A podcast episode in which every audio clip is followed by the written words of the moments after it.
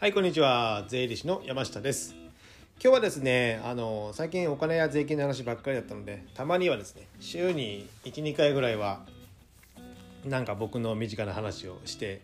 いこうかと考えております。で、今日はですね、あの、先月、先月じゃないか、11月じゃ、先月かな？じゃあ11月か。11月初めくらいに、あの、キャンプに行ってきたんですよ。あの僕は基本ソロキャンプなのでソロということは一人でキャンプに行くということです。お前大丈夫かみたいなね いつも思われますけども基本ソロキャンプです。でやってるのはもう6年ぐらい前からですかねやってるんですよ。で年に、まあ、45回行くかな。3回から5回とかぐらいです。春の3月4月ぐらいから、まあ、11月このぐらいまでですね行くようにしています。でまあよく嫌なことがあるんですけど一つですね。あの最近キャンプ流行ってるじゃないですか。でまああの仕事とかで人にやったりする時とかに「なんか趣味ありますか?」とか聞かれてですね。まあ今日ソロキャンプやってますよとか言って言うと「ああ流行ってますもんね」みたいな言われるじゃないですか。あれ嫌なんですよね。さっきも言ったように僕6年ぐらい前からやっててその頃ってソロキャンプはあんまりねあの芸能人のヒロシがやってたわけでもなくあんまりね YouTube でもなかったのでなんか俺流行りでやってんのかみたいにね思われるのも嫌なんですけどもそんなことがあります。でそのでソロキャンプ何がいいのかっていうのを今日はちょっと話そうかと思うんですけども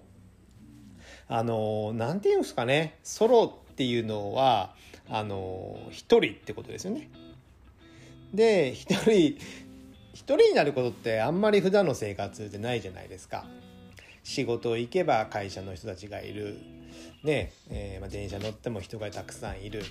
で家に帰れば、まあ、家族がいればですね家族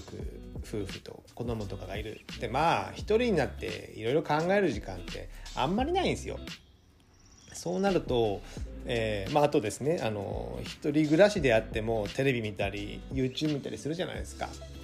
でなんかね外部の情報あの一時的にでもですね遮断するシャットダウンするみたいな。っていうのは非常に大事なのかなと思います。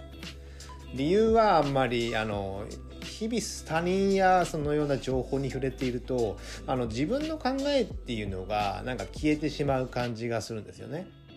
他人の意見に流されてしまうとかネットやあのテレビのニュースを見てこれが正しいと思ってしまうとかですね。それっていかがなものなのかなと思ってます。である程度都会とかに町に住んでるとですねあの自然と触れることってあんまりないじゃないですか。ここで皆さんに質問なんですけど最近土を触ったことや葉っぱを手で触ったことってありますか？意外にないんじゃないですかね。やっぱり人間ねこのコンクリートの上で生活するのもどうかなと日々思うんですけどもやっぱ土だ土や葉っぱとか木とかですね、えー、川や水空を見上げるとかね。なんか俺病んでるみたいですね。こういうことをするっていうのは大事なのかなと思ってます。森林セラピーとかもありますからね。なので、えーまあ、自分で積極的にそういった自然の中に身を置くで一人で考える時間。まあ別に考えるって言っても何かしてるわけじゃないんです。別になんかはね考えにふけってるわけでもなくてまあ自然の中であのハンモックで寝たりですね。で夜になったらあの星空を見上げて酒を飲みながらぼーっとしたりとかですね。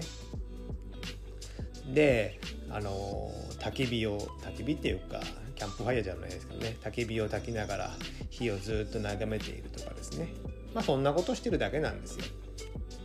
まあそれでもですね、まあ、体には悪くはないっていうかよくいいと思うんですよね。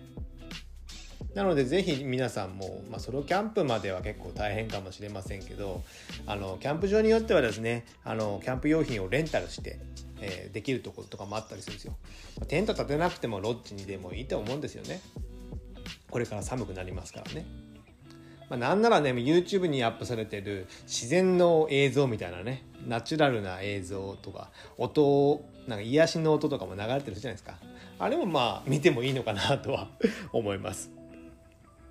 なので一人の時間を作って、えー、自然と触れるっていうのはキャンプが一番いいのかなと思って定期的に行っております。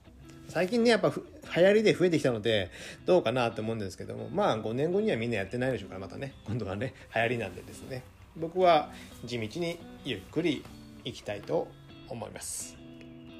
じゃあこんな感じでまあお金や税金以外にも日々僕が取り組んでることとか面白いネタが発信していこうと思いますのでまた次回お楽しみください。ではまたお会いしましょう。さよなら。